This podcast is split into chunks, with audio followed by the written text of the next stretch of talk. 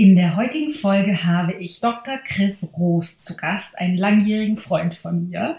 Und es geht um Sex, Macht und Hingabe unter dem großen Dach des Themas, was ist eigentlich das Geheimnis glücklicher Beziehungen? Und Chris muss es wissen, der ist seit zehn Jahren mit Tanja, seiner Frau, zusammen und sie haben vier Söhne, vier Kinder in dem Alter zwischen acht und zwei Monaten und sind so glücklich wie noch nie.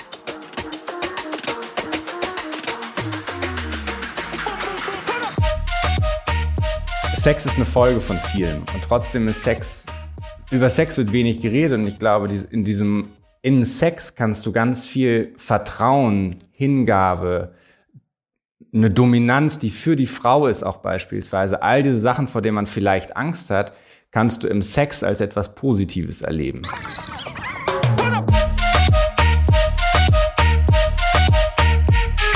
Ich bin Dana Schwand mit Da ist Gold drin. So Leute, das ist ein wirklich schönes Gespräch. Ein Gespräch, was ganz spontan entstanden ist, wie du gleich hören wirst, wenn wir das Gespräch starten. Ähm, Chris ist ein langjähriger Freund von mir, den ich über die Coaching-Szene tatsächlich auch kenne und ähm, der in ähnlichen Schulen gelernt hat, wie ich auch. Und ein Beziehungscoach ist. In Berlin lebt mit seiner Frau und seinen vier Söhnen und dort ein Coaching-Business unter anderem aufgebaut hat oder aufbaut und noch ein anderes Unternehmen führt. Ähm, er hat eine ganze Menge dazu zu sagen, was sind eigentlich die Geheimnisse von glücklicher von glücklichen Beziehungen. Was hat es eben auf sich mit Sexualität? Was spielt das für eine Rolle in Partnerschaft? Geht es in Partnerschaft auch um Macht und Kontrolle oder eben auch nicht? Oder was bedeutet das eigentlich? Was hat Hingabe von der Frau oder Hingabe von dem Mann in der Beziehung verloren? Und was ist der Unterschied zwischen sich aufzugeben oder zu ergeben und vieles, vieles mehr. Ein sehr saftiges Gespräch, wie ich finde. Ganz, ganz viel Spaß. Und natürlich kurz in eigener Sache, denn wir haben in Kürze das Liebe Leben Intense Wochenende. Also, wenn du Bock hast, in der Tiefe mit mir gemeinsam zu arbeiten, ein Wochenlang, wochenlang intensiv virtuell vom 25. bis 27. März oder an sich dich das Thema interessiert, du vielleicht an dem Wochenende nicht kannst, aber auch Bock hättest, mit der Aufzeichnung selbst zu arbeiten, dann bist du hier richtig, weil in dem Intensive geht es tatsächlich darum, zu verstehen, also die sehr, sehr tief liegenden Dinge aus dem Weg zu räumen, die uns bisher davon abhalten, die Beziehung zu leben, die wir uns eigentlich wünschen. Und da spielen eben Themen, die ich mit Chris zusammen auch anspreche, sowas wie unsichtbare Machtverhältnisse, die Unterschiedlichkeiten zwischen Mann und Frau, die verschiedenen Hingabemodi oder Begrenzungsmodi zwischen Mann und Frau? Was sind die Dinge, die gegebenenfalls unpopulär sind, die gegebenenfalls auch gegen gesellschaftliche Konventionen gehen oder auch gegen unsere individuelle Prägung von, von unseren Eltern, die aber der direkte Shortcut sind für eine erfüllte Beziehung auf der einen Seite und für mehr Ich selbst sein, dass ich lerne, mehr meine Weiblichkeit zu leben oder mehr meine wahre Männlichkeit zu leben und dass wir in der Partnerschaft oder die Partnerschaft dazu nutzen können, mehr ich selbst zu werden. Und nein, da geht es nicht darum, was ich sonst schon mal erzählt habe, du bist der Perfect Match und du musst Verantwortung übernehmen und dich an dem anderen rumkritten und so weiter, sondern es geht eben um diese ganzen Themen, über die ich bisher noch nie irgendwo anders gesprochen habe, ähm, die wir aber sehr machtvoll in der Tiefe transformieren werden an dem Wochenende. Alle Infos und bis Sonntag kannst du dich noch anmelden, ähm, glaube ich zumindest, äh, ichgold.de slash Liebeleben. Ich.de slash Liebeleben. Und ich habe gerade, glaube ich, gesagt, weil wir gerade überlegen, ob wir wegen der Weltlage den Anmeldeschluss noch verschieben und zu dem Zeitpunkt, wo ich jetzt diese Aufnahme mache, das gerade nicht so genau weiß, ob wir das bis dahin getan haben oder nicht. Also der ursprüngliche Plan ist, dass man sich bis zum 13.3. anmelden kann. Prüf das nochmal. Falls du dich später anmelden wolltest, kann es sein, dass es nicht mehr geht. Oder vielleicht haben wir das verändert wegen der Weltlage. We will see. Ähm, Jetzt erstmal viel Spaß mit dem Gespräch mit dem wundervollen Chris. Chris, hallo, ich freue mich. Wir sind so krass spontan. Ich bin ziemlich begeistert, obwohl wir beide unfassbar busy sind, haben wir innerhalb von einer Stunde schnell einen Termin gemacht und sind jetzt live. Normalerweise dauert das mit meinen Podcast-Gästen immer Wochen. Äh, das ist schon mal ein guter Start. Willkommen, dass du da bist. Vielen Dank. Ja, Wahnsinn. In der letzten Stunde habe ich gegessen, ich habe das Kind gewickelt und gearbeitet. Es war eine intensive Stunde und jetzt freue ich mich darauf, mit dir hier fokussiert in Ruhe zu reden. Danke. Voll gut.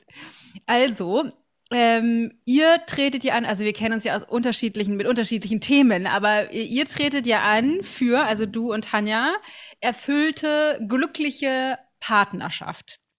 Das ist auch ein Thema, was mich sehr umtreibt. Und ich ähm, würde total gerne deswegen heute mit dir da mal tiefer einsteigen und mal hören, was so deine Gedanken dazu sind, was so das Geheimnis in Anführungsstrichen oder die Geheimnisse für erfüllte Partnerschaft sind. Und ich würde gerne direkt reinstarten mit so einem, mit einer Kontroversen. Ach, ich dachte, du fragst mich einfach direkt nach dem Geheimnis. Ich habe da extra schon eine Antwort parat gehabt. Achso, nee, tut mir leid. Vielleicht machen wir das später noch, machen wir jetzt aber nicht, weil ich möchte nämlich direkt gerade mal sagen, was erzählst du eigentlich für einen Quatsch auf Social Media? und ich glaube, das Alle Lügen nicht. kommen raus. ja. äh, ich habe nämlich, und deswegen dachte ich nämlich gerade, als ich das gehört habe, dachte ich, oh Gott, ich muss unbedingt mit Chris darüber sprechen. Wir machen das direkt öffentlich in einem Podcast. Du hast Geil. gestern in deiner Story im Podcast erzählt, alle sagen immer, man soll seinen Partner nicht verändern wollen, aber du ja. siehst das genau andersrum. Ja. So, jetzt versuch mir das mal beizubringen, weil ich sehe das genauso wie alle anderen. Aber ich also vermute, ich dass wir das, ich vermute, wir sind da trotzdem eigentlich, äh, äh, meinen wahrscheinlich das Gleiche, aber ich würde gerne das aus deinem Munde hören. Also, schießen Sie mal los. Ja, voll gern. Also hättest du mich vor zehn Jahren kennengelernt, ich habe Tanja, meine Frau, wir sind verheiratet mit vier Kindern. Hättest du mich vor zehn Jahren gesehen, wärst du erschrocken gewesen über meine A, äußerlich, ähm, ungepflegt und irgendwie so klein. Ähm, Bist aber auch innerlich. in den letzten zehn Jahren? gigantisch, Dimensionen gewachsen. 75 innerlich. Zentimeter. Nein, wirklich. Und ich war, ähm, Zweifel haben mich beherrscht und über mich und Trauer und Wut über alles, was ich irgendwie in mir hatte. Und ich würde sagen, einen ganz großen Anteil, dem ich zu verdanken habe, dass ich das alles heilen konnte und so wachsen konnte in den letzten zehn Jahren, ist meine Frau, die mich nicht in dieser Komfortzone hat sitzen lassen, weil es ist ja vermeintlich einfacher, erstmal sich Probleme nicht anzugucken. Weil ein Problem zu lösen heißt immer, sich mehr mit dem zu konfrontieren, vor dem man eigentlich Angst hat. Also es ist erstmal einfacher, das nicht zu machen. Aber ich habe eine ganz tolle Frau, die sozusagen immer dran geblieben ist und immer lieber gestritten hat, als es zu verschweigen und zu resignieren. Und durch dieses zehn Jahre lang Dinge besprechen. Das wird natürlich im Laufe der Zeit immer einfacher, sich die Sachen anzugucken. Aber dadurch sind wir beide einfach immens gewachsen, indem wir geheilt sind. Und das ist das, was ich meine, den Partner verändern wollen, zu seinem höchsten Selbst verändern im Sinne, ihm die Möglichkeit bieten zu heilen, indem man füreinander ein Spiegel ist. Ja. Okay, habe ich mir nämlich gedacht, dass du das so meint, meinst. Uh, aber wir viel Glück gehabt. Weil das sehe ich natürlich auch so. Ähm, das ist ja das Gleiche, was bei Matthias und mir auch der Fall ist, dass wir äh, uns den Spiegel vorhalten und auch jeweils dranbleiben. Ich glaube, Aber wo hast du denn gezögert? Was ist das, wo du sagst, äh, da stimmst du nicht mit überein? Ich stelle hier die Frage, aber na gut. Berufskrankheit, ja. Dana, Fragen stellen. Weil ich glaube, aber ich wollte es sowieso sagen, deswegen vielen Dank für deine Frage. Ähm, es gibt einen feinen Unterschied und deswegen kommuniziere ich das so, wie ich das kommuniziere, weil ähm, die meisten sind ja in der Partnerschaft und denken, okay, der andere ist so, wie er ist, nicht gut und deswegen, also wenn der andere bloß anders wäre, dann wäre es für mich leichter. Und das das, das es steckt halt auch in der Aussage drin, äh, es macht keinen Sinn, den anderen verändern zu wollen. Also aus der Haltung heraus macht es keinen Sinn, den anderen verändern zu wollen, weil es erstens hast du den Partner aus einem bestimmten Grund und zweitens, wenn du ihn verändert hättest, dann würdest du ihn wahrscheinlich nicht mehr haben wollen. Deswegen meine ich, es macht keinen Sinn, den anderen verändern zu wollen, was trotzdem beinhaltet, du wirst ihn verändern, während du in der Partnerschaft bist und ja. dafür sorgst, dass du das kriegst, was du willst. Ja. Absolut, stimme ich dir auch 100% zu. Und vielleicht noch eine Ergänzung, warum ich das so plakativ gemacht habe, mit den anderen verändern wollen. Was mir in Coaching-Gesprächen ganz oft begegnet, ist die Situation, dass in Partnerschaft der Mann nicht bereit ist für Veränderung oder sich bestimmte Sachen nicht anschauen möchte. Und ich habe das auch so plakativ gesagt, weil ich letztlich Frauen auch einfach darin bestärken will, da dran zu bleiben und eben nicht zu resignieren und zu sagen, er will sich nicht verändern oder er ist so, wie, sie, wie er ist, sich damit zufrieden zu geben, weil dadurch macht sich Frau immer klein.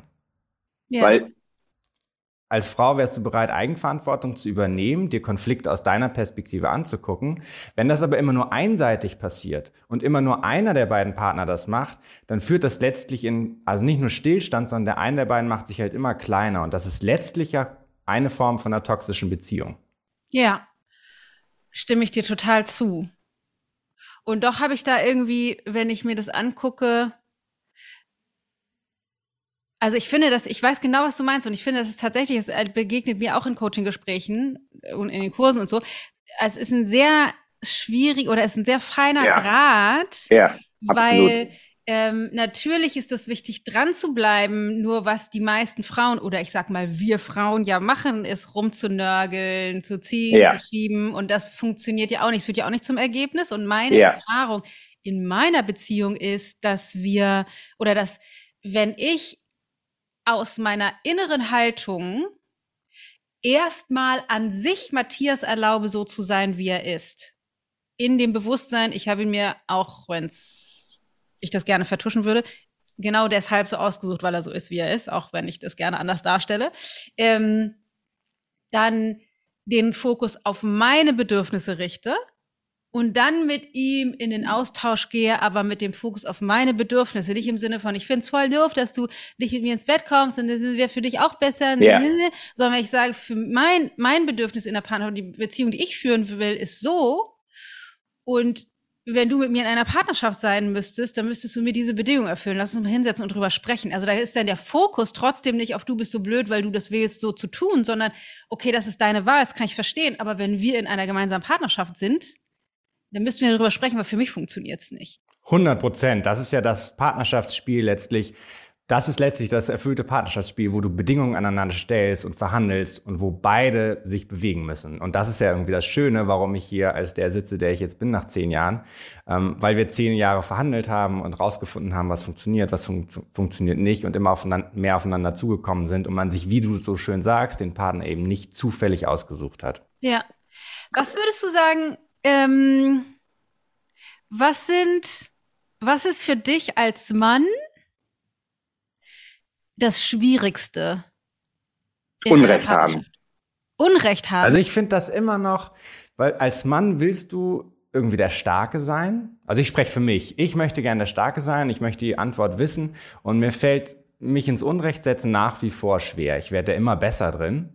Ähm, und bin auch ziemlich gut mittlerweile, würde ich sagen. Deshalb können wir Konflikte nicht immer nur mit Streit lösen, sondern auch im Gespräch. Das heißt, du meinst sowas wie dich zu entschuldigen für etwas, was du erkennst, was. Ja, natürlich. Du ja, kannst okay. ja in Partnerschaft nicht vermeiden, dass du auch mal irgendwie Nö, Dinge ja. machst, wo du die Grenzen des anderen überschreitest und wo du tatsächlich Unrecht hast, weil du. Ja. Danke. Ich, also ich genau, so ständig. Heute schon wieder, keine Ahnung, dreimal oder so. genau, also wo du meinst, Recht zu haben, weil dir irgendwie die, die Stunde jetzt zusteht oder so, aber weil irgendwas Tieferes eigentlich dahinter liegt und wo du dann feststellst, ah, stimmt, also in meinem Elternhaus habe ich tatsächlich gelernt, irgendwie XY. Von meinem Vater habe ich geschlussfolgert, das. Das fällt dir erst hinterher auf, wenn du diese, wenn es zu spät ist sozusagen. Das heißt, du musst dich im Nachhinein entschuldigen. Und dieses sich ins Unrecht setzen als Mann fällt mir schon einfach schwer, weil du damit ja Schwäche zeigst. Und Schwäche zeigen, genauso wie Emotionalität, ähm, ist so ein zweiter Punkt. Ich finde Emotionalität auch als Mann total wichtig. Und ich habe so viele Jahre nicht geweint. Und Tanja hat zu mir gesagt, es wäre so wichtig für dich, dass du mal wieder weinst und wirklich trauerst. Und ich gesagt, ich kann das gar nicht und ich trauere anders. Und naja, Ende des äh, Liedes, Tanja hatte natürlich recht. Und man kann Weinen auch wieder lernen. Und man kann es auch wieder lernen, als Mann zu trauen, diese Gefühle auszuleben. Und das ist aber auch ein Lernprozess. Ist mir auch schwer gefallen, würde ich sagen, weil eben auch das vermeintliche Schwäche ist. Und alles, was mit Schwächen zu tun hat, möchte der Mann natürlich gerne vermeiden. Und darin liegt aber dann wiederum ja das schlechte Schwachsein sozusagen, indem man das vermeiden möchte. Also, Und am Ende geht es ja wirklich darum, du willst der starke Mann sein für deine Frau. Du willst natürlich, dass du für sie der Held bist. Was meinst Und du mit das, das schlechte Schwachsein? Das schlechte Schwachsein ist, indem man nicht Unrecht haben will, indem man vermeintlich keine Schwächen hat, indem man keine Fehler zugibt. Also nicht stark genug zu sein, seine Schwächen zu zeigen und einzugestehen. Exakt. Okay. Ja, ja habe ich, hab ich verstanden. Ähm, Okay, das heißt, das ist das, was für dich ist. Für mich übrigens auch das Schwerste. Also ich weiß nicht, ob ich da irgendwie falsch gepolt bin oder so, aber ich bin auch überhaupt nicht gerne schwach und entschuldige mich auch gar nicht gerne. Also es stimmt, es wird leichter, aber ich, ich weiß nicht, vielleicht bin ich da auch irgendwie, keine Ahnung. Ähm, aber was ich, was, was ich nochmal spezifischer gerne wissen möchte, was ist für dich als Mann an der Frau also was für dich in den letzten zehn Jahren war für dich an Tanja und exemplarisch, weil das wir die meisten sehr ja. ähnlich, äh, war am, am schwierigsten oder nervigsten oder anstrengendsten oder so? Dass sie war uns, muss ich kurz reflektieren, ich würde sagen, sie war irgendwie immer einen Schritt voraus. Mhm. Glaubst du, das ähm. ist immer so? Ich glaube, das ist immer so. Ja, ich glaube, das ist immer so. Ich glaube, das ist irgendwie, ich will jetzt nicht in Stereotypen reden, aber ich glaube schon, dass das einfach eine weibliche Kernkompetenz ist, Beziehungen zu kreieren. Ihr gebärt Leben, ihr gebärt Bewusstsein. Ähm, wer, wenn nicht ihr, soll Spezialisten für Bewusstsein und Weiterentwicklung sein und erkennen, was Potenziale in Menschen sind. Ich wundere mich manchmal, dass Tanja mit mir damals zusammengekommen ist. Sie wollte eigentlich einen Künstler haben, der kreativ ist und ich war Ingenieur, ich war total rational, vernunftgetrieben, habe promoviert in Lasertechnik und Physik. Es war eine ganz andere Welt und trotzdem hat sie das Potenzial in mir gesehen.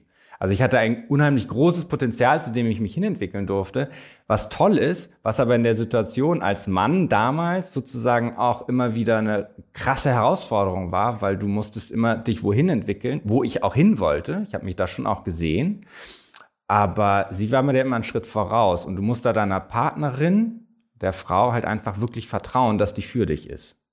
Und so dieses Missverständnis zwischen Geschlechtern, dass ich so viele Jahre am Anfang auch dachte, irgendwie ist sie doch auf ihren eigenen Vorteil mehr bedacht als auf unsere Beziehung. Also ihr unterstellt nicht, dass wir es wichtiger als, äh, als sie oder ich, sondern dass sie sich doch ein bisschen wichtiger ist. Und das war aber immer eine Unterstellung. Ich hatte nie recht, sehe ich jetzt ja, kann man ja am Ergebnis ablesen nach zehn Jahren. Aber ich glaube, da so ein ähm, Unverständnis oder so ein Misstrauen, was da auch eine Rolle gespielt hat. Ein, ist das ein Misstrauen, ein, ein Tanja-Misstrauen oder ein Frauen-Misstrauen? Das war beides. Also mhm. ähm, ich habe, bevor ich Tanja kennengelernt habe, Frauen auch misstraut aus meiner persönlichen Geschichte meine Eltern haben sich getrennt und meine Mutter war dann von einem Tag auf den anderen weg, ohne sich bei mir zu melden. So da habe ich dann, das war ein Beispiel, wo ich geschlussfolgert habe, ich kann Frauen nicht vertrauen. Heute habe ich eine ganz großartige Beziehung zu meiner Mama und sie mit meinen Kindern. So, wir sehen uns total oft. Also wir haben das alles geklärt und vergeben und alles gut. Ähm, aber so hat das angefangen, also dass ich Frau sein misstraut habe, als Beispiel bei meiner Mutter und das auf meine äh, und das auf Tanja übertragen habe. Und trotzdem glaube ich auf jeden Fall, dass es so ganz tief in uns drin steckt, dass es auch etwas Älteres gibt als die persönlichen Erfahrungen, weil einfach diese Andersartigkeit zwischen Männern und Frauen, die kannst du ja nicht wegdividieren. Wir denken irgendwie trotzdem anders und ähm, haben einen anderen Fokus. Und dass man aber darauf vertraut, dass dieser andere Fokus, diese Andersartigkeit eine Bereicherung sein kann, das ist einfach eine Herausforderung, weil du musst dich dem Leben hingeben, der Andersartigkeit hingeben und vertrauen, dass das wirklich für dich ist, obwohl du es nicht nachvollziehen kannst, weil du dieses weibliche Denken als Mann nicht nachvollziehen kannst oder nur sehr begrenzt nachvollziehen kannst, weil du auch gar nicht genau verstehst, was Frau da eigentlich macht und wo sie hin will, weil du, glaube ich, als Mann einfach da begrenzter bist. Du kannst dich da drin trainieren. Das mache ich auch als Coach. Ich bin da auch sehr gut drin. Und trotzdem ähm, bin ich demütig und erkenne das an, dass Frauen das, glaube ich, grundsätzlich einfach besser können. Äh, Sag doch da noch mal mehr dazu. Also, weil ich finde, das, weil sich das einfach so gut an. Beihräucherung, ja, genau. nee, tatsächlich finde ich das total schön, weil ähm, das ist natürlich ein Thema, was für mich als Frau schwer anzusprechen ist. Zu sagen, Leute, ihr habt einfach nicht geschnallt, wir, wir sind, haben ein anderes Bewusstsein als ihr. Erkennt das einfach an, dann wird's leicht. Also es ist so nett, dass, dass ich glaube, ich weiß, was du meinst und ich sehe das sehr ähnlich. Und dennoch ähm, würde ich, also finde ich das total spannend, das aus deiner Sicht zu hören, also aus der männlichen Sicht, aus der männlichen Perspektive, weil ähm, du das ohne Wertung sagst, also meine sagst und ich glaube, also meine meine Beobachtung in den letzten, I don't know, 20 Jahren Beziehung und und dieser Arbeit ähm, ist, dass die Männer das schon mitkriegen, dass wir Frauen auf eine Art und Weise einfach, ne, aufgrund, der, wie unser Gehirn funktionieren und wie wir evolutionär dastehen, mehr wahrnehmen und anders ticken. Und dennoch das nicht bedrohlich ist. Und das ist für mich als Frau manchmal schwer begreiflich, weil ich kann mir das andere, also euer Bewusstsein sozusagen natürlich nicht vorstellen, auf der einen Seite und auf der anderen Seite wäre das für mich potenziell eher bedrohlich. Wie ist ja auch bedrohlich gewesen. Also jetzt kommen wir natürlich sozusagen von der persönlichen Zweierbeziehung bis hin zu gesellschaftlichen Themen. Aber natürlich, wir Männer, würde ich sagen, haben ja Frauen unterdrückt, weil wir es als bedrohlich empfunden haben. Und versuchen es ja immer noch, sie unter zu unterdrücken. Also als man jetzt irgendwie bei diesem Gipfel wieder diese 30 Top-Manager gesehen hat und da keine Frau dabei war, ja, das ist der Grund, weil wir eigentlich Angst haben. Es ist ja egal, in welches Land der Welt du fährst, wenn du jemanden fragst, wer ist der Boss, weiß jeder, die Frau ist der Boss es ist ja in jeder Kultur klar, wer der Boss ist. Und es war so lange bedrohlich. Aber eine, ich glaube, eine ganz wichtige Lösung, wie wir globale Krisen auch ähm, lösen können, ist, dass wir eben genau diese Angst vor der weiblichen Macht aufgeben und dass Männer ähm, eben Frauen die Hand reichen und reinholen und einen Schritt zurücktreten und dass Frauen eben diese Verantwortung aber auch übernehmen im wirtschaftlichen Sinne. Es gehören natürlich beide da dazu. Das heißt, es gibt ähm, was ist denn dann für dich der Schlüssel gewesen? Oder wenn, falls jetzt hier tatsächlich. Sex. Sehr gut, ja, okay, da können wir gleich auch nochmal drüber sprechen. Aber was ist der Schlüssel, vielleicht ist es das, ist das die Antwort, was ist der Schlüssel für einen Mann, dann der Frau dennoch zu vertrauen? Ist es Sex? Ist es nur Sex? Ist das ein großer Teil? Sind es noch andere Sachen? Ich finde, man redet tatsächlich wenig über Sex. Deshalb habe ich das jetzt mal rausgeschossen. Wäre auch meine erste Antwort gewesen, wenn du über das Geheimnis einer guten Ehe redest ich war, Sex ist eine Folge von vielem und trotzdem ist Sex, über Sex wird wenig geredet und ich glaube, in diesem, in Sex kannst du ganz viel Vertrauen, Hingabe, eine Dominanz, die für die Frau ist auch beispielsweise, all diese Sachen, vor denen man vielleicht Angst hat, kannst du im Sex als etwas Positives erleben. Du kannst Dominanz leben als etwas Positives, du kannst Hingabe leben als etwas Positives und Vertrauen. Und ich glaube schon, dass Sex eine total wichtige Verbindung zwischen zwei Menschen herstellt, um so eine Vertrauensbasis herzustellen, dass man miteinander weitergeht. Also Tanja ist da zum Beispiel, das werden wir sehr, sehr offen ehrlich, aber ist ja auch immer phasenweise anders, aber Tanja initiiert beispielsweise öfter Sex als ich. Und nicht nur, weil sie mehr Bock hat auf Sex, ähm, wie gesagt, phasenweise und es immer unterschiedlich und so, aber auch weil dadurch, weil sie weiß, dass Sex so wichtig ist für die Beziehung, für die Familie, für das ganze Leben, weil dann dieser Flow reinkommt, weil es dir dann leichter fällt zu vertrauen.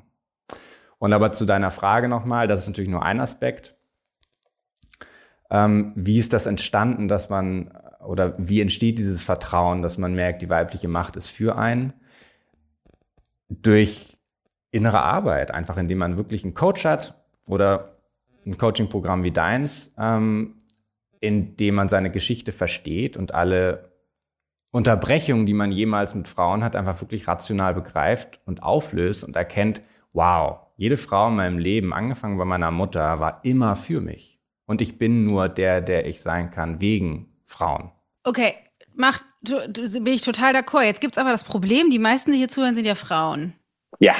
Und die Männer sind ja nicht mit am Start. Kennst du wahrscheinlich Richtig. auch. Ich ja. ja nicht, was soll ich da machen, weil mein Mann will halt nicht. Das heißt, was ja. ist die Botschaft sozusagen, was kann Frau tun in deinen Augen, also aus der Sicht eines Mannes, was kann Frau tun, um Mann mehr einzuladen, reinzuholen, ohne Druck, ohne Kritik, ohne Nörgelei oder auch einfach sein lassen? Ähm, was würdest du sagen? Ah, Gibt es natürlich also zwei Antworten. Ähm, ich stimme dir total zu, dass es auch erstmal reicht, ähm, wenn ich mit Klientinnen arbeite und mit der Frau arbeite, reicht das häufig, wenn sie eine Erkenntnis, eine Erkenntnis hat und eine Transformation erlebt, dass sie plötzlich merkt, ihre Welt verändert sich und ihr Partner folgt ihr. Ganz oft erlebt. Sehr wie ein Wunder, der Mann kriegt es mit, obwohl er nicht im Coaching-Gespräch saß. Oder die Kinder kriegen es mit oder wer auch immer. Und was mir, aber was ich an Tanja total sexy fand, als wir uns kennengelernt haben, ist, dass sie immer klar wusste, was sie will. Und das hat sie immer gesagt. Und sie stand dafür ein. Und es war für mich beispielsweise beim Thema Kinderkriegen und Erziehung, für sie war es immer klar, dass sie weiter arbeiten wird. Es war für sie immer klar, dass sie nicht alleine die Kinder erziehen wird. Das heißt, das ist nicht meckern und jammern und nörgeln, aber es ist klar sagen, was sie will und was ihre Bedingungen an die Partnerschaft sind. Und das, das ist aber eine schwierige wichtig. Aufgabe. Was ist denn, wenn das müssen beide machen, ne? Das ja, ja. Das ist nicht das, was, was ist denn, wenn wir nicht macht. wissen, was wir wollen? Das kennen, also. Dann spürst du ein Coaching-Gespräch.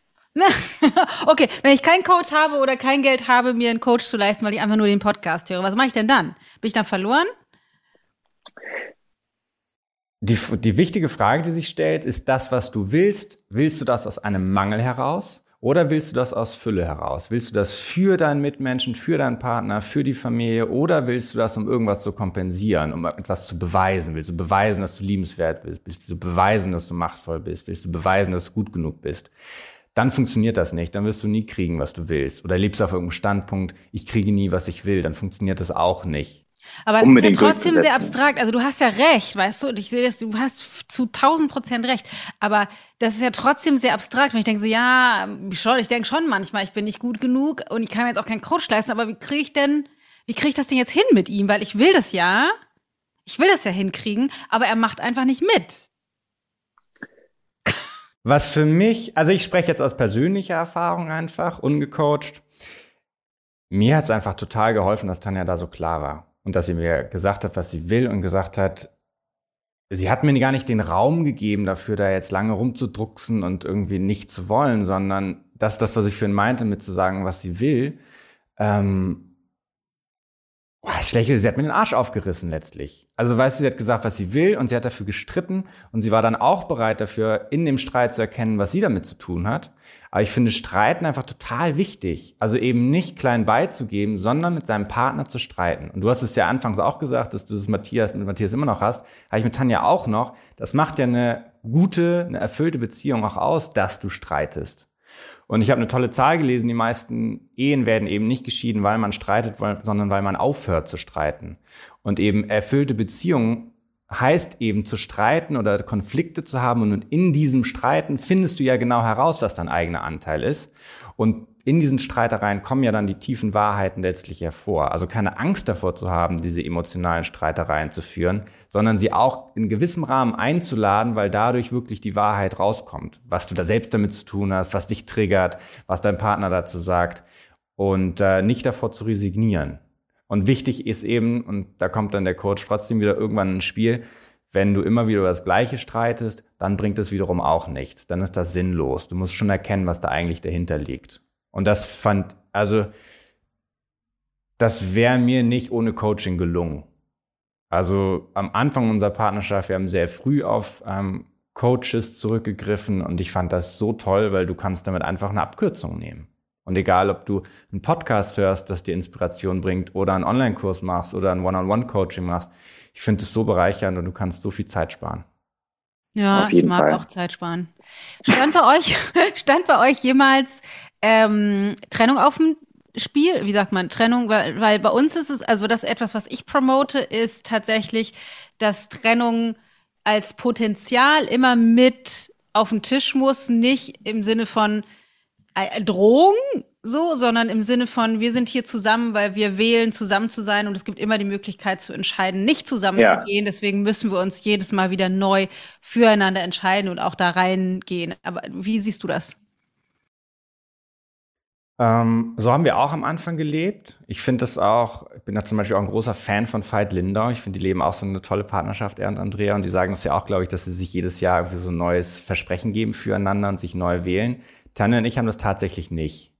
Ähm, für uns war es total wichtig, einander irgendwann zu versprechen, dass wir lebenslang miteinander zusammen sind, unter der Bedingung, dass wir, und das war für uns aber auch klar, dass wir immer weitergehen und das auflösen, was uns im Weg steht oder was uns stört. Also ich habe Tanja irgendwann versprochen, ich werde sie niemals verlassen. Also wir haben auch unsere Eheringe haben wir auch tätowiert bei der spirituellen Hochzeit, ähm, wovon das Ausdruck sein sollte. Also ich weiß, worauf du hinaus willst oder warum das auch wichtig ist, würde ich auch unterschreiben. Und dennoch, wenn ich aus persönlicher Sicht jetzt gerade erstmal antworte, ähm, wir haben gesagt, wir werden es nie verlassen. Weil das für uns ähm, so eine Sicherheit, so ein Fundament ist, auf der wir jedes Abenteuer wagen können und dadurch dann irgendwie komplett ausschwingen können, weil wir wissen, unsere Partnerschaft, die ist rock solid und da können wir alles drauf aufbauen. Und für uns war das total wichtig, uns dieses Versprechen zu geben. Und wie gesagt, ganz wichtig, ähm, die Bedingung, die dazugehört, ist sich aber auch zu versprechen, dass man immer wieder bereit sein wird, im Unrecht zu sein, dass man immer wieder bereit ist, eigenverantwortlich zu sein und dass man immer wieder bereit ist, zu heilen, Wunden zu erkennen, den nächsten Schritt gehen und sich weiterzuentwickeln. Das ist ganz wichtig als Zusatz.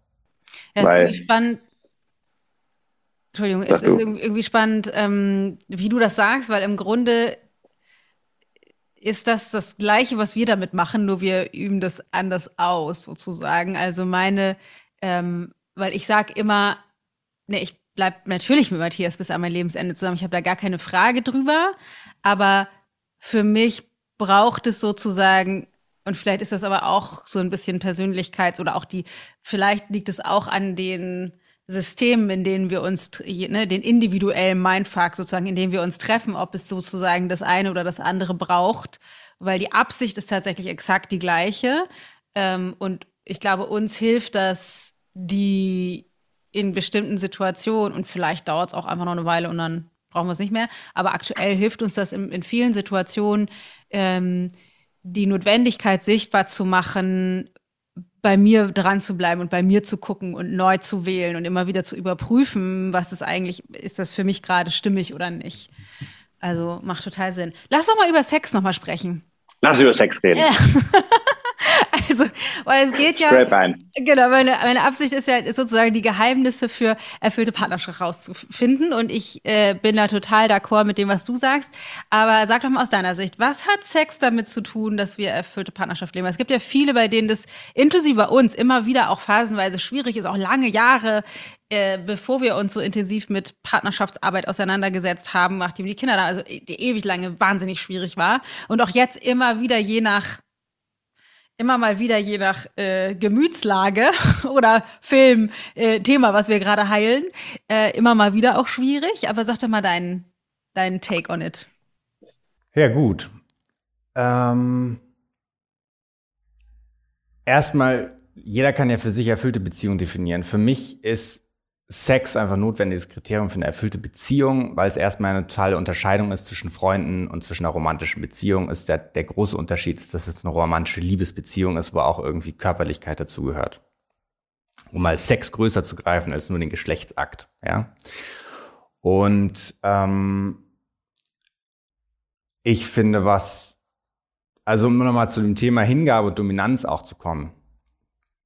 Ähm, also es gibt ja verschiedenste Formen von Sex, also die Tanja und ich auch leben. Und für jedes Paar, wie du sagst, man hat die Phasen, wo man weniger und mehr Sex hat. Und es gibt ja auch irgendwie diesen, ähm, ich nenne den, boah, Alltagssex ist so ein schreckliches Wort, aber ähm, Was ist denn Alltagssex? Alltagssex. Habe ich das wirklich gesagt, ne? Du hast das wirklich gesagt, aber das möchte ich jetzt gerne wissen auch. Na, pass auf, wir haben vier Kinder. Ja. Wir sind bei, wir haben zwei. Wir haben zwei Firmen. So und Alltagssex, ähm, der verbindet und du hast kein, das ist kein langes Vorspiel, stundenlang Sex und ausprobieren und Neues machen, sondern das ist, da geht es um Verbindung schaffen, da geht es um sich wieder synchronisieren und da geht es darum, dieses gemeinsam, dieses Wir zu erschaffen. So, das. Lass es eine halbe Stunde sein. Mhm, so. Das, ja. Geht auch schneller. Runter. Geht viel schneller. Aber wichtig ist, dass du es hast dass du dieses, ja. diesen, diesen Moment, diese Gemeinsamkeit hast. Und danach, also beim Sex ist auch nicht vorbei, du gehst dann vielleicht ins Badezimmer und unterhältst dich und schaust den Partner anders an, erkennst ihn, streichelst. Also du, da verändert sich was. Ja. Ganz spürbar verändert sich Ist der Orgasmus das. wichtig in deinen Augen dabei? Ja, für mich ja. Ja. Ähm, das Thema Orgasmus habe ich mir bei mir aber noch nie angeschaut. Ich hab, war auch noch nicht in der Situation, dass ich mir anschauen müsste. Für mich ist es, ähm, war es nie ein Thema, weil es immer leicht ging sozusagen beidseitig. Deshalb, ähm, aber ich kenne so tolle Beispiele, wo es gar keine Rolle spielt, wo es einfach um die ver körperliche Verbindung geht. Aber kann ich nicht mitreden. Bei Orgasmen hatten wir sozusagen nie ähm, Probleme. Ja, aber ich merke das nämlich, um mal hier direkt aus, dem, aus dem, unserem Sexnähkästchen zu plaudern. Alltagssex, ich habe diesen Begriff tatsächlich weder gehört bisher noch benutzt. Den gibt es auch nicht, den, den ist, der, da brauchen wir ein neues Wort. ich finde das, find das eigentlich ganz witzig. Also Alltagssex, wenn wir das machen, also ähm, weil ich mag das manchmal tatsächlich ganz gerne zu sagen, äh, lass uns Sex haben für die Verbindung.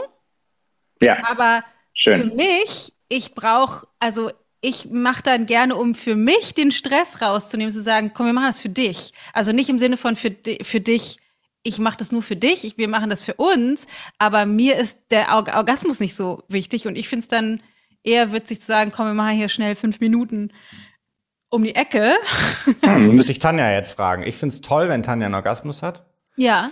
Ähm, mich, mich setzt, also Weißt du, mich setzt, ich weiß, dass man, also mich setzt es irgendwie ins Recht. Ich freue mich natürlich als Mann, wenn ich eine glückliche Frau habe. Wenn ich eine Frau habe, die Lust empfinden kann, die ähm, befriedigt ist mit, nach dem Sex mit mir, das stärkt mich natürlich total als Mann. Ohne jetzt zu sagen, ähm, ich brauche den Beweis eines Orgasmus dafür, dass ich ein guter Mann bin. Das sage ich nicht damit. Und trotzdem stärkt es mich als Mann in meiner Kraft, wenn ich weiß, meine Frau ist durch den Sex auch befriedigt. Ja, und dann ist nur die Frage, ist deine Frau durch den Sex befriedigt wegen des Orgasmus oder wegen was anderem? Wahrscheinlich. Ich frage sie gleich mal, können wir ja drunter schreiben. okay. Weil das ist tatsächlich, mich, mich befriedigt das auf einer anderen Ebene dann eben auch, ohne jetzt ja. dann konkret wenn es einfach nur mal schnell zwischendurch Alltagssex ist. Ja, siehst du, das ist vielleicht auch einfach ein Beispiel, wovon wir gesprochen haben, männliches und weibliches Denken ist unterschiedlich, ist ja. außerhalb meines Vorstellungsvermögens und trotzdem ja. klar, auf jeden Fall, kann mir vorstellen. Finde ich, also ich fand äh, mir war das gerade wichtig, das einmal mit zu thematisieren, weil es ja bestimmt Frauen gibt, denen ja. es an sich jetzt nicht nur beim Alltagssex oder an sich schwerfällt und äh, einen Orgasmus zu haben und dann wahrscheinlich, dass da auch noch eine Menge mehr dahinter steckt zwischen irgendwie, wie bin ich mit meinem Körper, haben wir uns genug Zeit genommen, das irgendwie gemeinsam zu erforschen, die Sexualität und so weiter. Ähm, aber äh, finde ich trotzdem irgendwie wichtig, dass das ja auch eine Frage ist, wie definiere ich überhaupt Sexualität? Ist das sozusagen notwendigerweise ein Orgasmus oder nicht? Ähm, und ist das Geschlechtsverkehr, ja oder nein? Und auch da, ich hatte so tolle Coaching-Gespräche, wo es auch um Orgasmen und körperliche Nähe und so geht, wo du einfach so viel ablesen kannst über Macht, über Hingabe, Dominanz, Kontrolle und so weiter. Ähm, und vielleicht jetzt sozusagen zu der zweiten Form von Sex, die ich irgendwie erlebe oder die wir erschaffen, ist so ähm, in längeren Abständen, also dass das irgendwie alle paar Monate sein, dass man so ein Sex-Abenteuer irgendwie erschafft machst irgendwie Staycation in deiner Stadt, nimmst ein Hotelzimmer und hast mal wirklich Sex und probierst auch was Neues aus. Ähm, und jetzt wird es schon wieder sehr intim, aber auch zum Beispiel Fesseln. Also um mal eine Sache zu nennen, wo es um totale Dominanz und Hingabe geht, dass du dabei lernst, dass das, wovor du als Frau vielleicht eigentlich normalerweise total Angst hast, nämlich von Mannsein dominiert werden. Ich meine, dafür hat unsere Gesellschaft haben die Frauen so lange gekämpft für Emanzipation, für Unabhängigkeit und um eben gleichgestellt zu sein, aus der Angst dominiert zu werden, dass du in Sex aber genau diese größte Angst erleben kannst und feststellst, sie ist für dich.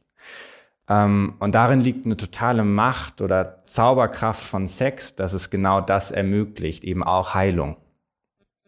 Und dass diese Sexabenteuer, die du in regelmäßigen Abständen haben kannst, ähm, aus meiner Erfahrung kannst du davon auch total lange ähm, zehren. Zehren ist auch schon wieder so negativ assoziiert, aber du kannst da lange von rumträumen. Also du kann, hast dieses Abenteuer und in Erinnerung kannst du das immer wieder zurückholen und bringt auch das wieder totale Nähe. So um diese zwei Formen von Sex, wie ich sie erlebe, mal ähm, vielleicht zu nennen. Alltagssex und Sexabenteuer. Alltagssex und Sexabenteuer, ja. Und auch der Alltagssex kann Sexabenteuer sein, aber ja, aber oft, dass auch der Anspruch so hoch ist, weißt du, dann hast, viele haben dann lieber gar keinen Sex als irgendwie so ein, so ein Fünf-Minuten-Ding, ja. Aber eben nicht. Also diese fünf Minuten schaffen eben genau die Verbindung. Aber oft hat man so einen hohen Anspruch, auch einen hohen Anspruch in erfüllter Partnerschaft äh, streitet man nicht oder so. Das ist ja Quatsch. Ja. Ja. Ja, macht total Sinn. Ähm, ich, ähm, da, da nur als kleine Randnotiz, äh, ich beschäftige mich auch mit ähm, den, kennst du die, kennst bestimmt die Sprachen der Liebe, ne? Ja. Ja, genau. Und sowas gibt es halt auch für Erotik. Also ja. sozusagen. Und das finde ich Mit den tatsächlich. Blaupausen und so, ne? Genau, das finde ich aber tatsächlich auch nämlich nochmal spannend, nochmal zu gucken, ähm, um tiefer zu, zu, tiefer zu schauen, eben Wunden zu heilen und mich selbst besser kennenzulernen und zu gucken, gibt es ein Dismatch und wie können wir eben Hingabe zum Beispiel gegen, gegenüber dem anderen leben. Ähm, bezogen darauf. Deswegen würde ich da gerne, also ich würde gar nicht gerne auf diese Blaupausen eingehen, sondern ich würde gerne nochmal, ähm, weil du hast jetzt die Begriffe benutzt und ich glaube, die meisten, die zuhören, kennen wahrscheinlich die Begriffe, aber äh, haben vielleicht auch Geschichten dazu attached. Also das eine Ja. ist Macht und Hingabe. Und das letzte habe ich vergessen.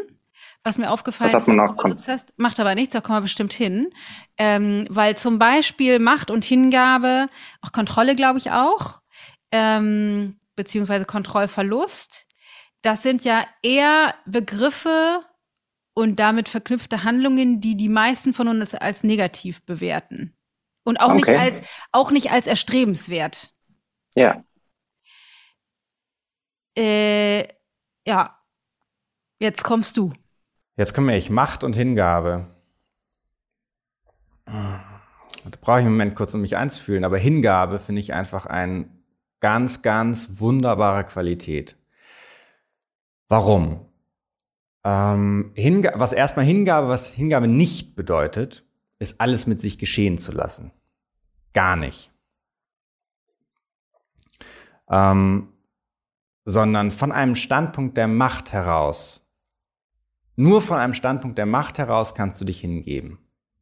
Weil du, ich denke gerade nicht, ich sag das nur, aber wenn du es aus einem Standpunkt der Kontrolle heraus machst oder irgendwie einen Zweifel hast und dich dann hingibst, dann ist es eher ein naives Resignieren, ein sich aufopfern Oder manipulieren, ne? Habe ich gerade gedacht. oder manipulieren. Trifft auch gut. Mhm. Und Hingabe gewinnen beide. Du opferst dich nicht auf und gibst was von dir, was du nicht geben willst, sondern beide gewinnen dabei.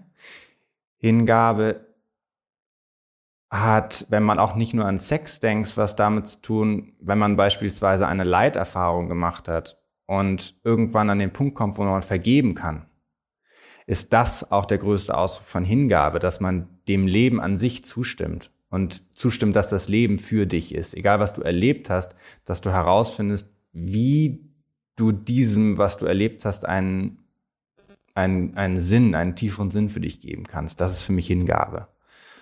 Und das sozusagen im, im, im Bewusstseinsdenken, aber das kannst du natürlich im Sex, auch wie wir es vorhin besprochen haben, ähm, toll erleben, dass du dich dem Mannsein hingibst, also dass der Mann beispielsweise im Sex auch beispielsweise die Führung übernimmt und sagt, was du als Frau tun sollst. Das geht aber nur, wenn sie sich ihrer Macht bewusst ist und auch bewusst ist, dass sie eigentlich der Boss ist. Mhm. In dem Kontext, sie ist der Boss, darf er ihr sagen, was sie tun soll. So erlebst du als Frau Hingabe und Dominanz, die aber für dich ist. Und auch da ist es ein sehr sensibles Thema, ähm, weil das natürlich immer an so, einer, an so einer Grenzwanderung ist. Was ist dann Dominanz in einem toxischen Sinn und was ist Dominanz in einem konstruktiven Sinn? Mhm. Ähm, Finde ich tatsächlich auch ein sehr, sehr feiner Grad und stelle mir das, gerade wenn das, wenn das neu, wenn das neue Konzepte sind, schwer vor zu ähm, nachzuempfinden. Aber ich hatte gerade einen Gedanken dazu, weil ähm, ich da neulich mit irgendjemandem drüber gesprochen habe, bezogen auf zum Beispiel diese Sprachen der Liebe. Ja.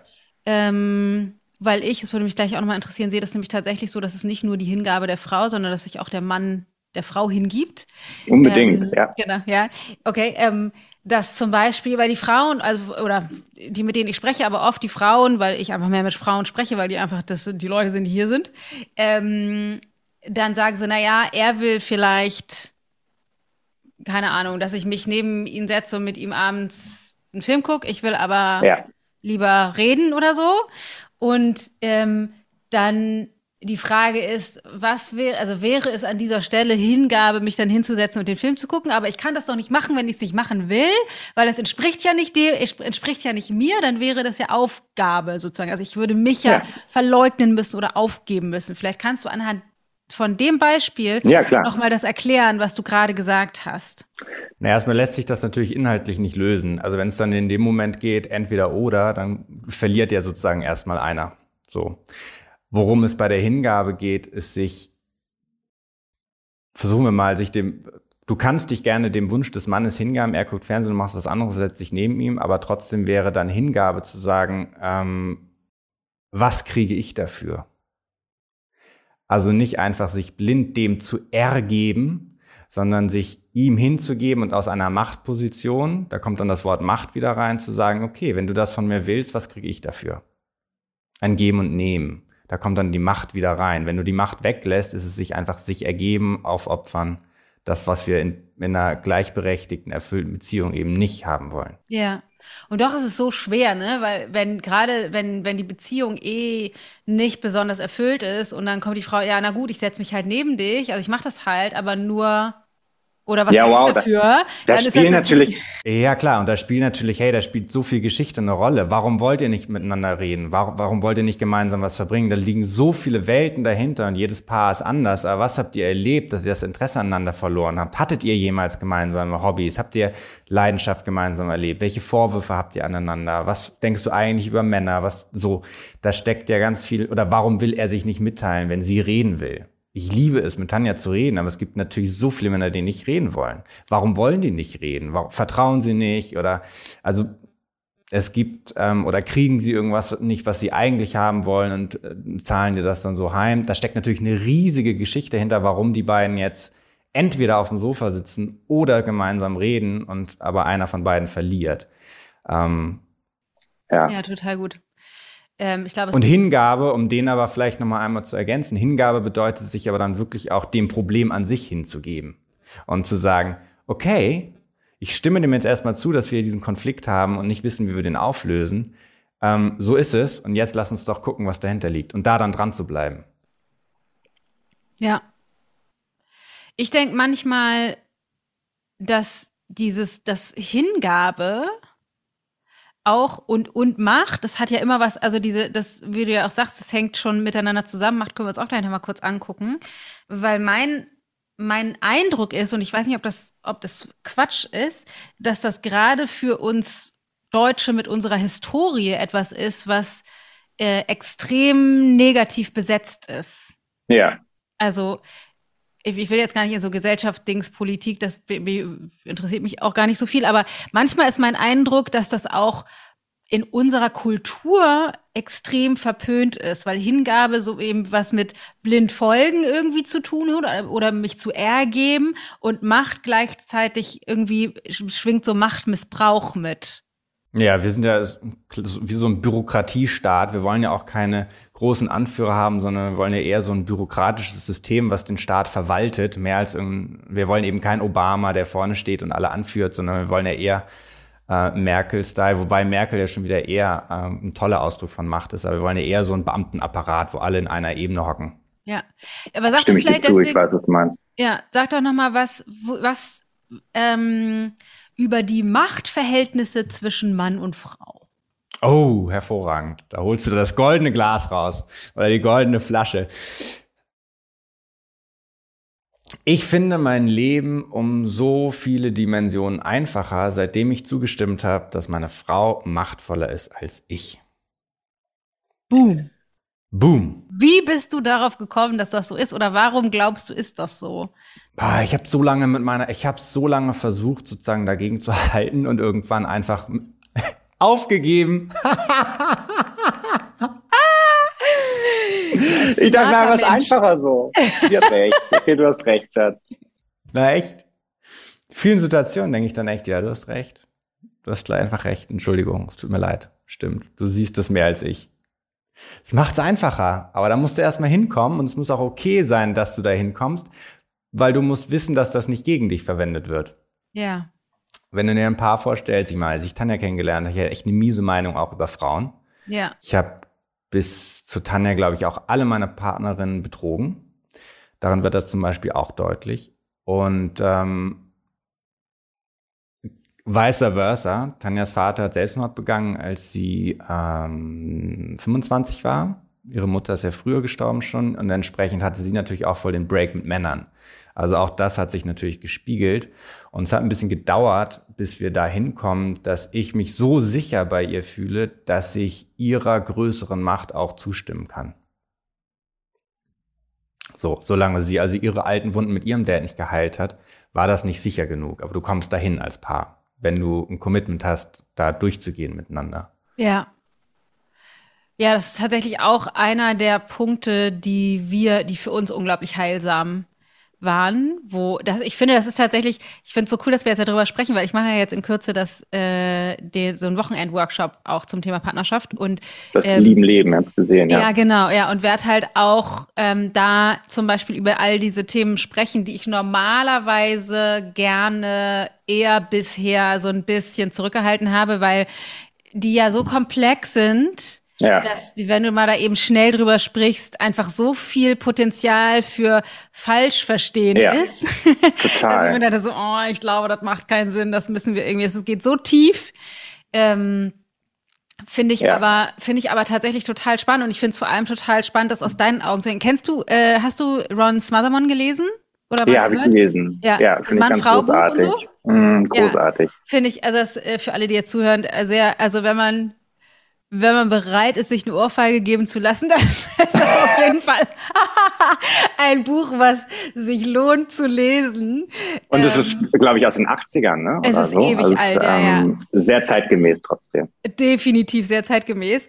Und ich finde das aber so schön, wie er das da, da ähm, darstellt, diese Diskrepanz zwischen der, wie du jetzt gerade gesagt hast, eigentlich sind die Frauen die machtvolleren und gleichzeitig wenn, also so, wenn man jetzt unter der Wasseroberfläche guckt, was die, die ja. energetischen, emotionalen Machtverhältnisse angeht, aber sichtbar oberhalb der Wasseroberfläche ist ja was anderes sozusagen geschichtlich betrachtet. Ne? Also so, das ist ja eher die Unterdrückung der Frau, ja, Männer in Machtposition und mhm. so.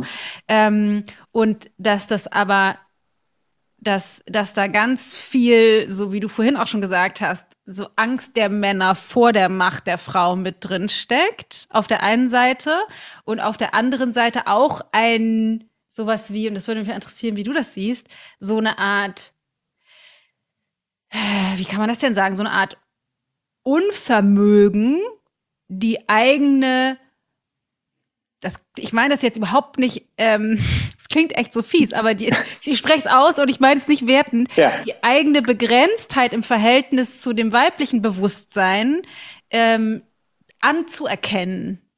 Ja. Weißt du, was ich meine? Natürlich weiß ich, was du meinst, klar. Und ähm, das, also du hast mich ja ganz am Anfang gefragt, was fällt uns Männern oder mir als Mann am schwersten? Das ist ja genau Schwäche zugeben, unvermögend sein wir wollen eben vermögend sein, aber wir können eben kein Leben gebären, kein Bewusstsein erschaffen, wir können nicht stillen. So, das ist ja irgendwie das, was aber unsere Welt ausmacht. Ja. Das ist ja letztlich die Welt, die Frau erschaffen hat. Auch bei, und das frage ich jetzt, weil ich die, unsere Hörer schon höre, auch bei Paaren ohne Kinder? Ja, weil ich glaube, dass Gebären nicht nur auf menschliches Leben bezogen ist, sondern auf jegliche Form von Vision, Ideen, äh, Emotionen, Beziehungen, was auch immer. Also, dass das auf einer energetischen Ebene genauso stattfindet. Auf jeden Fall. Und ich habe ganz lange probiert, das auch zu können. Ich wollte da auch gut drin sein. Ich wollte das auch, ich wollte eben dieses Nicht-Können, wollte ich ähm, streichen. Ich wollte das auch können. Und wir hatten mal so eine Zeit dann, Ja, genau, wir hatten so eine Zeit, wo ich dann gesagt habe, ich mache das doch auch. Ich rufe doch auch unsere Freunde an, ich denke doch auch an die Geburtstage und so, aber darum geht's nicht. Nee. Darum geht's eben nicht. Das ist so schwierig in Worte zu fassen. So schwierig. Ich rufe übrigens äh, nicht ich, an, wenn die ne, Geburtstag haben. Eine Szene beispielsweise, wir sind von vor anderthalb Jahren spazieren gegangen und dann sagte Tanja zu mir, guck mal, der Typ, da lief ein Typ vorbei, toll angezogen, Kinderwagen das könnte ein Freund für dich sein. Red mal mit dem. Dann bin ich hingegangen, hab ihn angesprochen und das ist jetzt ähm, mein bester Freund und Soulmate und alles. Also es ist eine, so eine tiefe Freundschaft entstanden. Und ähm, das ist ein tolles Beispiel, wie Frau was sieht, was einfach sonst unsichtbar ist. Ich wäre an den Typen vorbeigelaufen, habe mir nichts gedacht. Und natürlich gehört's Mut dazu, den dann anzusprechen, das durchzuziehen, bla. Aber ähm, ist für mich ein schönes Beispiel, wo etwas, eine nicht existente Beziehung da ist und die Frau die erste ist, die das sieht. Und so, so immaterielles Erschaffen in Realität bringen. Das ist einfach schon was sehr weiblich ist. Und was total schön ist an der Geschichte zu verdeutlichen, ist der Gewinn, der verborgene Gewinn, den man wahrscheinlich erst erlernen muss, nämlich sozusagen, dass sie ihr größeres Bewusstsein dir zur Verfügung stellt, aber du dennoch selbstständig investieren musst in den Prozess. Ja. Sozusagen mit, mit in ihrem Feld, mit ihrer, mit ihrer Hingabe, ihrem zur Verfügung stellen von ihrem Bewusstsein, du mehr zu dir selbst werden kannst. Also du stärker, kraftvoller mit jetzt einer neuen Freundschaft dann am Ende ja. dastehst, oder? Und jetzt machen wir es aber noch komplizierter, weil wie du sagst, in Beziehungen ist ja alles immer so kompliziert und irgendwie so und ja. Ähm, gleichzeitig gibt es natürlich auch Situationen, wo es genau deine Aufgabe als Mann ist, Frau zu begrenzen. In Emotionen, in Ideen, in dem Großen. Ja, bitte. So. Da, äh, mach doch mal da auch noch mal ein Beispiel. Das ist ja was, was am schlimmsten ist von allem und am effektivsten. Weil das ist ja was, was dir, wenn ich jetzt mit Tanja sprechen würde, sollte ich wahrscheinlich auch demnächst noch mal tun. Ja, ich kann ja mal, ich kann ja mal so tun, als wäre ich Tanja. Ähm, äh, einen klassischen Streit, den wir haben. Tanja hat ein neues Projekt, also wir möchten jetzt ein Buch gerade schreiben, ein Beziehungsbuch. Ähm, und wir freuen uns riesig, der Vertrag ist da und wir möchten schon lange dieses Buch schreiben. Glückwunsch, voll cool. Vielen Dank. Und jetzt weiß ich aber mit den vier Kids und mit äh, unserem Coaching-Business, wo wir eh schon so viel zu tun haben, dass das natürlich, dass die Gefahr besteht an der Überlastung wenn wir jetzt dieses Buch noch bis Ende des Jahres schreiben. What? Früher, früher hätte ich vielleicht gesagt, auf keinen Fall schreiben wir dieses Buch, es passt nicht rein, keine Zeit, so. Das ist nicht begrenzen, das ist dominieren wollen. Begrenzen heißt zu erfragen, warum ist es dir wichtig, dieses Buch jetzt zu schreiben? Warum soll das bis Ende des Jahres fertig sein? Das ist aufrichtiges Interesse zu verstehen, wie ihre Gedankenwelt funktioniert mit der Möglichkeit, dass da am Schluss rauskommt, okay, vielleicht geben wir das irgendwie vier Monate später ab oder wir verschieben ein anderes Projekt. Aber das ist sozusagen nur die inhaltliche Ebene. Auf der tiefer liegenden Ebene gibt es ja bestimmte Gründe, Motivationen, warum ihr das wichtig ist. Ja. Vielleicht, ganz, ja. Sag mal. Ja, entweder vielleicht Ängste, aber auch eine Ungeduld, dass man das den Menschen schneller zur Verfügung stellen will und sie da abzuholen. So, und das klingt immer, dieses Begrenzen klingt immer so negativ und dominant, aber es geht eigentlich vielmehr darum, dich als Mann hinzugeben, zur Verfügung zu stellen, mit deinem rationalen Denken. Weil du eben. Weil jeder steht machst. und guckt und denkt, das macht keinen Sinn, was sie da tut. Warum Exakt. tut sie das?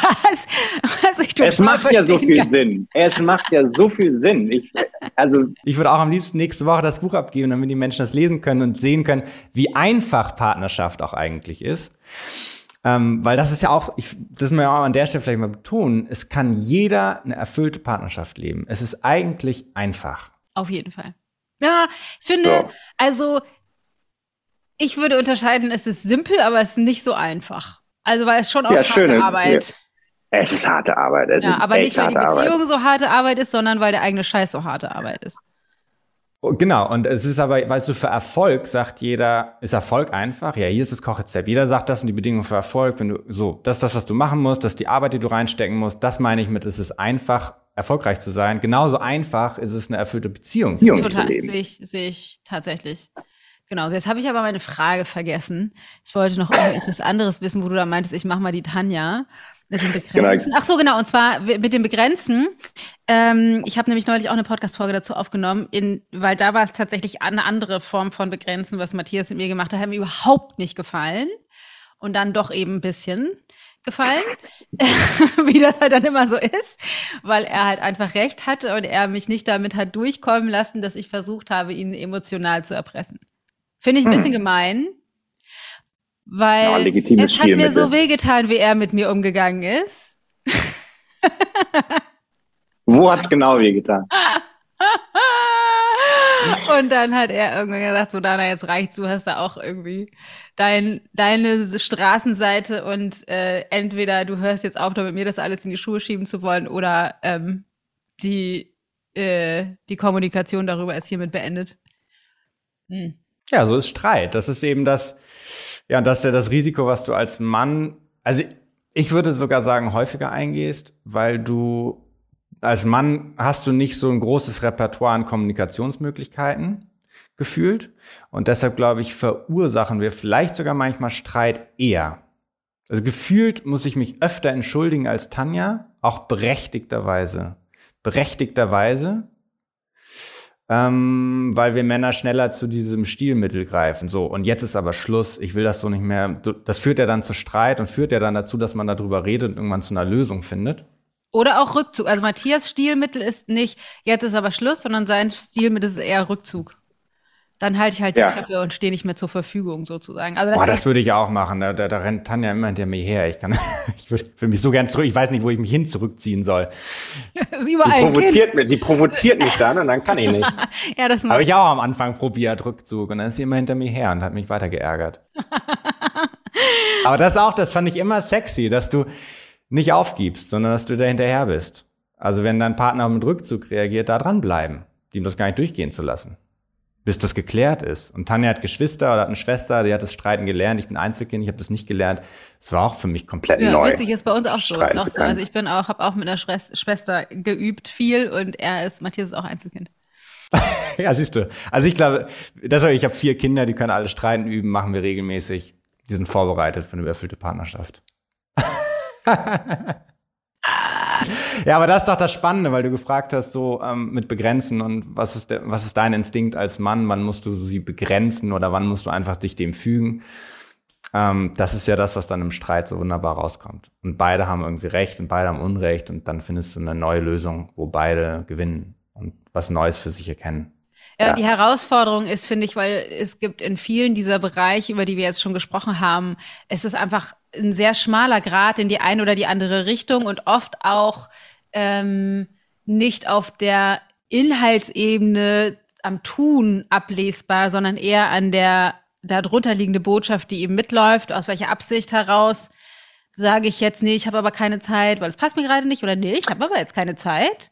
Ah ja, dazu auch ein gutes Beispiel. Es gibt das großartige Buch Im Grunde gut von Rutger Bregmann. Und ähm, da wird ganz toll untersucht, ganz viele Beispiele und Studien, dass der Mensch im Grunde gut ist. Er will was Gutes für deinen Partner oder für die Gesellschaft oder so. Und wir so oft davon ausgehen, dass Menschen irgendwie zum eigenen Vorteil eigentlich handeln und agieren. Und das ist eine Lüge. Das stimmt in den meisten Fällen einfach gar nicht. Eigentlich, und deshalb ist der Titel so super, im Grunde gut, der Mensch ist im Grunde gut. Und auch in Partnerschaft, ob du es glaubst oder nicht, der will eigentlich das Beste für dich. Ja. Es kommt nicht so an und vielleicht ist es von hinten durch, die, durch den Rücken in die Brust und so rein, aber eigentlich will er das Beste für dich. Und das rauszufinden, was da dahinter steckt. Das ist auch das Schönste an meinem Beruf oder an unserem Beruf, finde ich immer wieder am Coaching. Jede Geschichte ist ja komplett individuell. Ähm, und da Detektiv zu spielen, das rauszufinden, ich liebe es. Und ähm, irgendwann ist man ja vielleicht selbst befähigt, irgendwie diese Detektivarbeit zu machen, wenn man es oft genug gemacht hat. Ich finde das großartig. Ich finde das, was erfüllte Partnerschaft ausmacht, sich die Zeit dann auch zu nehmen und sich selbst auf die Schliche zu kommen.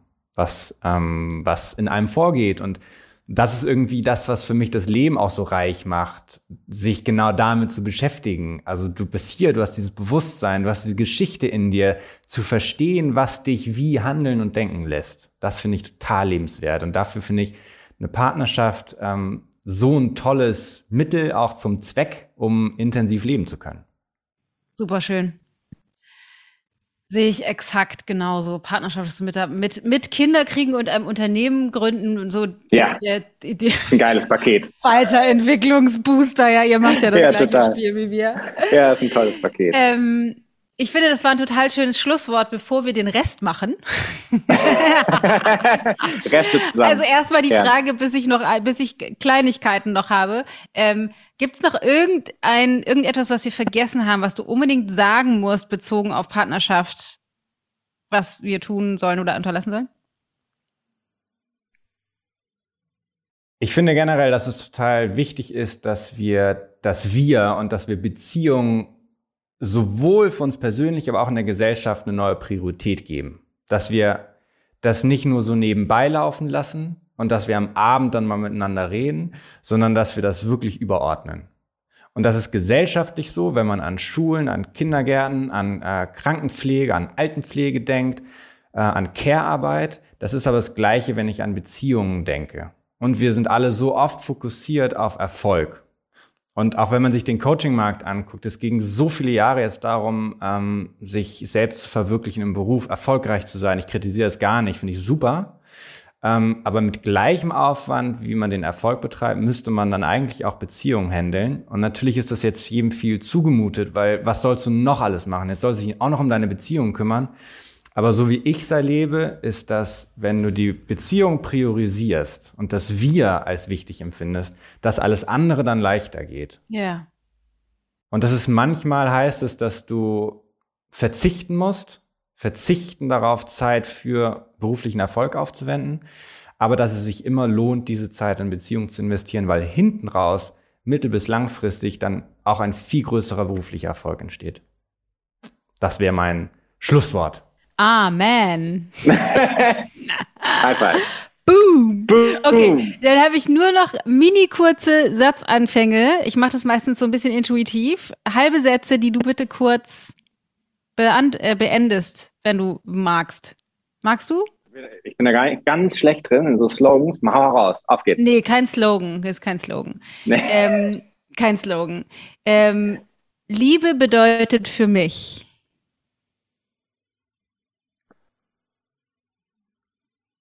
Hingabe. Hm. Und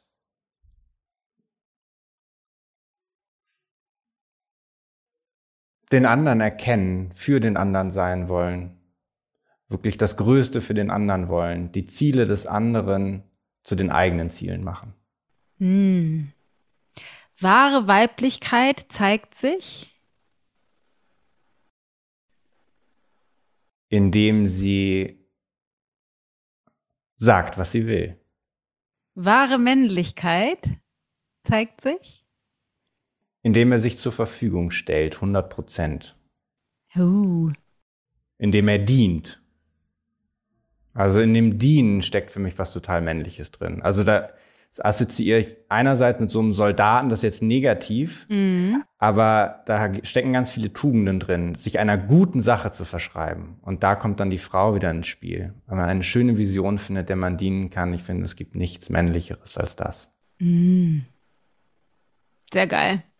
Okay, dann hätte ich nur noch eine ganz, der Abschluss, die Abschluss-Mini-Kleinigkeit, dann lasse ich die auch gehen. Und zwar, ähm, finde ich, wird oft zu viel Fokus gerade in unserer Bubble auf, du musst den richtigen Job machen, du musst Kinder kriegen, mach, wenn die Kinder aus dem Haus sind, das, du musst tolle Reisen machen, also auf diese großen, tollen Ziele, die wir alle haben. Hm. Ähm, aber ich, ich glaube, dass das, was am Ende den, de- das Leben saftig macht und spürbar sind die kleinen Momente des Alltags. Deswegen, wenn du magst, würde ich mich total freuen, wenn du einen super banalen Moment aus eurem Alltag teilst oder aus deinem Te- heute oder gestern, wo du einfach Ja, mach ich gern. spür, gespürt hast, ah, Leben. Also wir haben eher voll gern, also wir haben ein Büro bei uns in der Wohnung. Das heißt, da kann dann einer arbeiten, weil wir ja gerade unser frisch gebackenes Baby zu Hause haben, den Nuriel, der zwei Monate alt ist. Und ich war im Büro und Tanja hat hinten sozusagen mit Nuriel Zeit verbracht. Und wir haben uns dann in der Küche getroffen. Und es war irgendwie 12 Uhr und es war der erste Moment des Tages, wo wir uns wirklich geküsst haben und so uns begegnet sind. Also oft läuft man so vorbei und alles funktioniert und man ist eher wie so ein Team. Und ich habe dann meinen, ähm, meinen Kopf so an ihre Schulter tatsächlich gelegen, dann im Hals gerochen und so ihren sie wahrgenommen. Das war the moment of the day. Also es ist einfach so pure Geborgenheit und Liebe und äh, Vertrautheit und ähm, ja, Moment of the Day. Voll geil. Love it. Chris, wo finden wir dich? Äh, was kann man machen, wenn man denkt, cooler Typ, mit dem würde ich gerne arbeiten? Man kann bei mir liebend gerne One-on-One-Coachings buchen. Viele kennen das ja von dir aus deinen letzten Podcast-Folgen. Die Gespräche finde ich genial. Ich coache ja nach dem gleichen Ansatz. Ähm, ich liebe diese Arbeit und das kann man bei mir gerne buchen. Und Tanja und ich haben auch einen eigenen Podcast, das neue Wir, wo wir über unsere Beziehungsthemen reden, was uns so treibt als Selbstständige und Eltern von vier Kindern. Genau. Voll cool. Gibt es ein Instagram, eine Website, irgendwie sowas? Das verlinkst du bestimmt, ne? Aber Dr. Christian Roos findet ihr mich und äh, The Roses, also The.Roses findet ihr Tanja. Ähm, wir posten beide ein bisschen anderen Fokus, aber da kriegt ihr einen tollen Einblick in, wie unser Familienleben so aussieht. Ja, voll gut. Verlinken wir alles. Chris, vielen Dank für deine Zeit. Es war mir ein Vielen Fest. Dank, Dana, für die tollen Fragen. Es, hat, äh, es war sehr intensiv. Ja. ja. Hast du geil gemacht. Vielen Dank für das tolle Gespräch. Danke dir. So, that's all we wanted to say. Was für ein schönes Gespräch. Es hat mir total Spaß gemacht. Ich hoffe, du hattest genauso viel Freude und vielleicht sogar mehr Erkenntnisse. Mich hat es besonders inspiriert, mal mit einem Mann, der ähnliche Positionen vertritt wie ich, zu sprechen. Wir haben im Nachgespräch noch festgestellt, dass er sich oft wie der Anwalt der Frauen fühlt. Also auch wenn er mit ähm, Einzelcoaching-Klienten, wie er das nennt, arbeitet, ähm, hat er oft äh, das Bedürfnis, für die Frauen einzustehen, wenn er mit Männern arbeitet, nimmt er die vielleicht ein bisschen härter dran. Also tut er halt nicht tatsächlich, aber das ist sein inneres System. Und es ist so spannend, weil bei mir ist es tatsächlich andersrum. Ich glaube, bei mir ist es, ich bin eher der Anwalt der Männer und nehme die Frauen härter dran. Und das passt so ein bisschen, weil wir beide in den letzten, weiß nicht, zehn Jahren oder so selbst und so viel weiterentwickelt haben und aus dem Drama der eigenen Geschlechter, das eigene Geschlechterrollengefängnis uns rausbewegt haben und deshalb so viel Mitgefühl entwickelt haben mit der Position des anderen, also des anderen Geschlechts oder unseres Partners, dass wir unsere Täterseite der Medaille erkennen und dieses Mitgefühl dazu führt, dass wir eher für die in die Bresche springen und all die die unserer Geschlechtergruppe anhängen, die die gleichen Fehler machen, die wir immer gemacht haben und manchmal auch noch machen, ähm, eher härter rannehmen, damit die da rauskommen, damit die nicht die gleichen Fehler machen wie wir auch. Sehr, sehr, very spannend. Ich freue mich auf jeden Fall schon gigantisch. Es sind auch einige Paare schon angemeldet beim Liebe Leben Intensive für das 25. bis 27. Mai. Also, wenn du Bock hast, dabei zu sein und wenn du wirklich bereit bist, auch die ungemütlichen Dinge in deinem System dir anzugucken und Bock hast auf eine Partnerschaft, also aus der Partnerschaft, die du jetzt hast, die zu machen, die du dir eigentlich wünschst. Mit einer lebendigen Sexualität, auch wenn du vielleicht jetzt gerade gar keinen Bock hast und es dir nicht vorstellen kannst. Mit tollen, intensiven Gesprächen, mit ganz viel Nähe und Gemeinsamkeit ähm, und einer gemeinsamen Vision, mit einem Miteinander und füreinander statt einem Nebeneinander oder gegeneinander, dann ist das Liebe Leben Intensiv für dich. Und als kleiner Hinweis noch, weil viele uns gesagt haben, für mich funktioniert das Wochenendformat nicht. Ähm, wir haben ja schon oft Live-Kurse gegeben und haben viele Menschen dabei gehabt, die diese Live-Kurse mit der Aufzeichnung, äh, in der Aufzeichnung geguckt haben. Und das Feedback war immer, ich glaube, das gilt nicht für jeden, aber für viele eben, dass das gigantisch funktioniert. Das heißt, wenn dich das Thema wahnsinnig inspiriert und denkst, total geil, aber ich kann das einfach nicht möglich machen an diesem Wochenende, dann äh, und du aber Bock hast, das trotzdem zu machen, dann würden wir dir empfehlen, dann melde dich trotzdem an und mach das Ganze in der Aufzeichnung. Das sind ja vier drei Stunden Blöcke und du könntest dann einfach entweder diese drei Stunden Blöcke in deiner Zeit, keine Ahnung, unter der Woche abends oder mal für dich am Wochenende machen oder die sogar zwei teilen, hälftig. Wir machen immer eine Pause in der Mitte. Das heißt, du könntest dann die erste Hälfte und dann die zweite Hälfte machen. Das wären dann, lass mich rechnen, acht anderthalb Stunden Blöcke. Also könntest du das Training auch für dich im Nachhinein in der Aufzeichnung Schritt für Schritt durchgehen für deine eigene Transformation. Das nur am Rumble. Äh, ich freue mich auf jeden Fall sehr, sehr, sehr und würde mich so ähm, freuen, wenn auch du dabei wärst. In diesem Sinne noch ein kleiner Hinweis. Alle Links zu Chris findest du in den Show Notes. Dr. Chris Roos auf Instagram, das neue Wir ist Podcast ähm, und the.roses, das ist Tanjas Kanal. Ähm, genau, alle Links in den Show Notes. Und ansonsten, falls du glaubst, dass diese Folge für irgendjemanden spannend oder interessant sein könnte, für eine Freundin, für einen Freund, für ein befreundetes Paar, bitte weiterleiten. Oder wenn du denkst, das müssen alle wissen, dann mach einen Screenshot und teile das auf deinem, auf deinem Social Media Kanal, wie auch immer du magst. Lass uns Beziehung revolutionieren. In diesem Sinne hoffe ich sehr, dass wir uns bald wieder hören. Deine Dame.